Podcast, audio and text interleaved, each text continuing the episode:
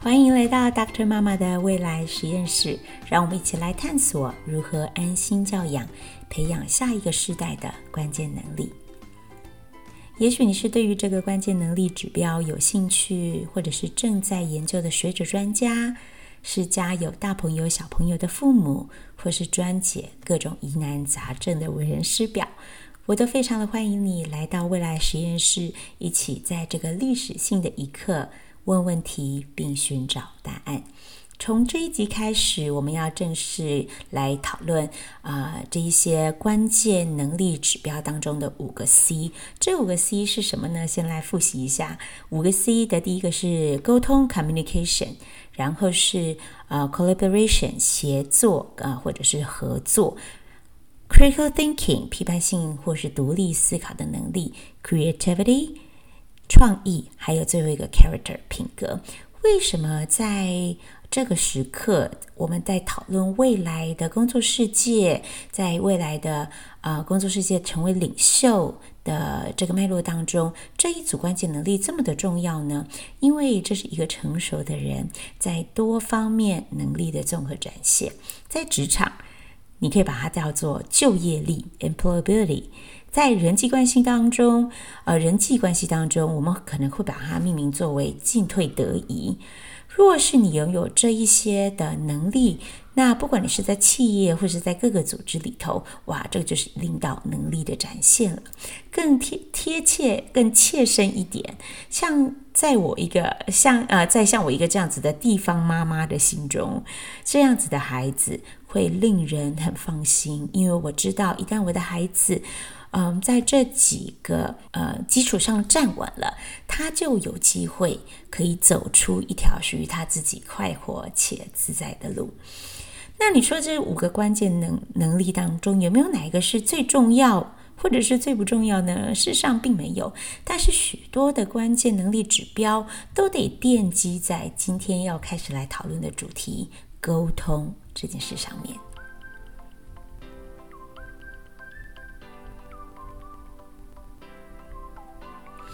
你说沟通谁不会？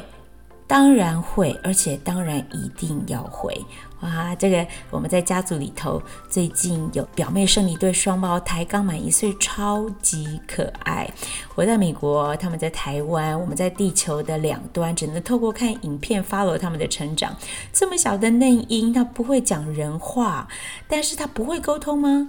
当然会。第一种沟通的方法就是哭。哇，尿不湿了，赶快哭。那我睡醒了，没有人来理我，赶快哭。然后一哭就会有人来帮助他。他知道透过哭这样子的方式，一种出于本能的表达方式，他可以找到人来协助他处理他的需求。沟通是人类生存的必要能力。慢慢的，从哭就会变成一指神功。哇，他只要指向冰箱，指向门。爸爸妈妈就知道说他想吃东西，或是他想出去玩，一指神功还会进化到喃喃学语，慢慢的可以用语言表达自己的情绪跟需求。沟通的能力是需要一直不断的进步的。说真的，沟通是一门学问哈，而且是一门很深广的学问。那你说学习沟通表达需不需要去上课？啊、这个是见仁见智，我不给答案跟评论。的确，沟通需要学习，但是对我们这一些父母跟教育工作者来说，要必须要知道一件事情：最有效或者是最贴切，啊、对孩子来说最能够实际的帮助他们学习沟通的场域。课堂或者是练习场就在他们的生活当中。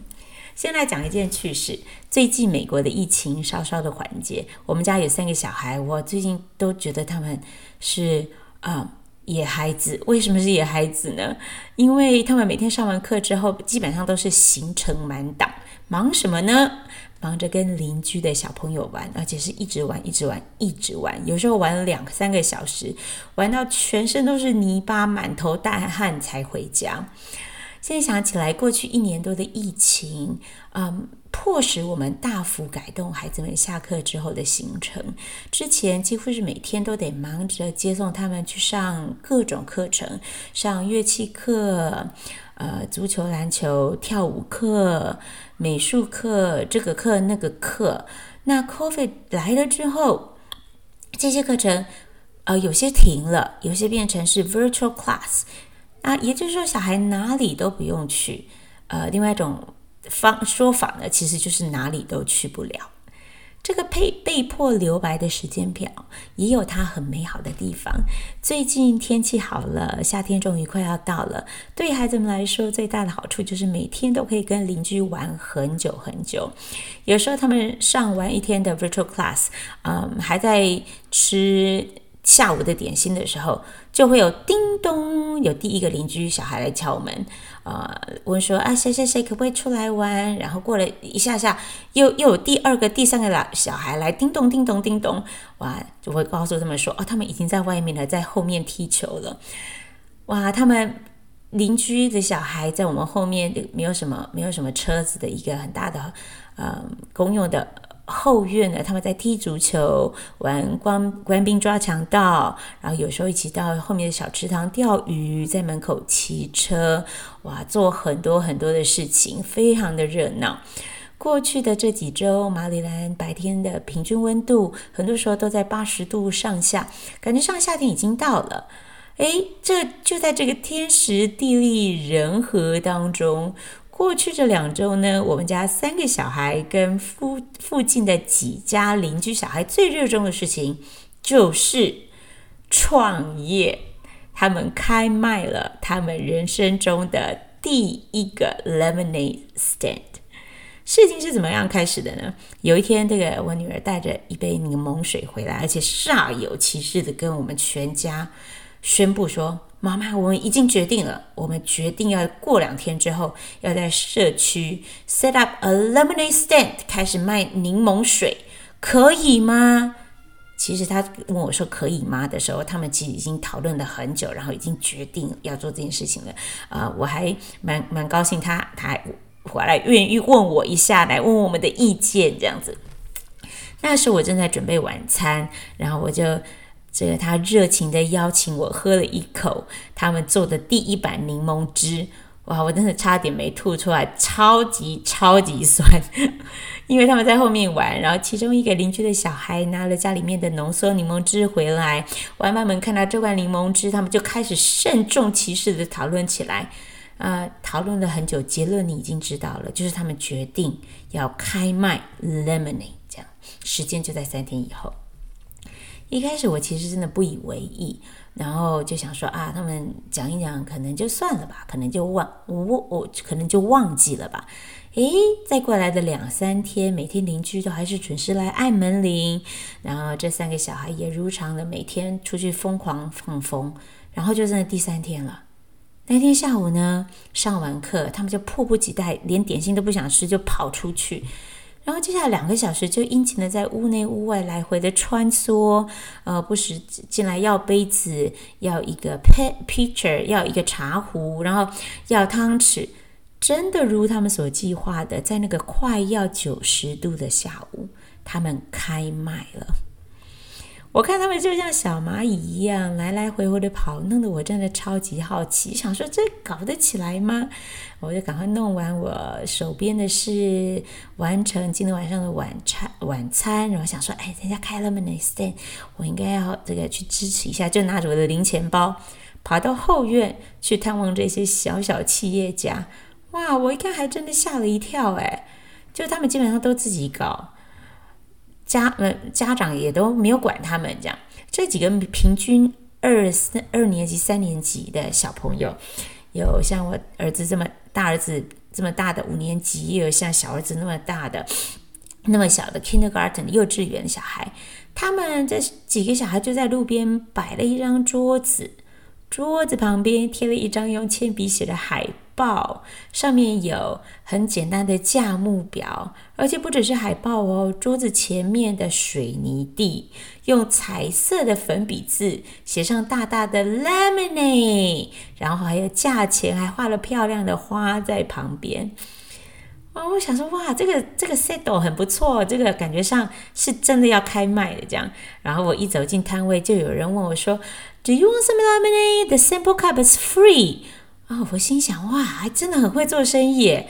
第一杯免费，免费是最好的宣传，是不是？然后几个小女小女生就叽叽喳喳的跟我解释说，第一杯是免费，第二杯是多少钱，然后第三杯之后怎么怎么算，等等等等。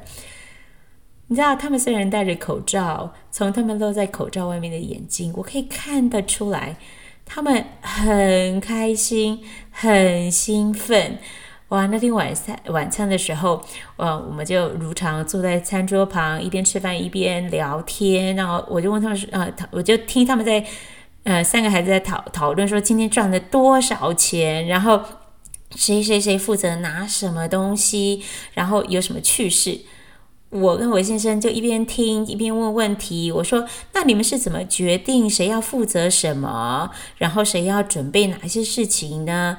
他们就说：“啊，昨天他们在外面的时候呢，他们坐在邻居家里阳台讲了很久很久。”因为有很多人都想卖东西，但是卖东西的摊位没有这么大的位置，所以后来就决定，有些人是要去准备 poster，有些人呃就骑脚踏车在旁边通知路人，呃年纪比较小的不会写字的呢，他们只要坐在摊位摊位旁边负责试喝柠檬水。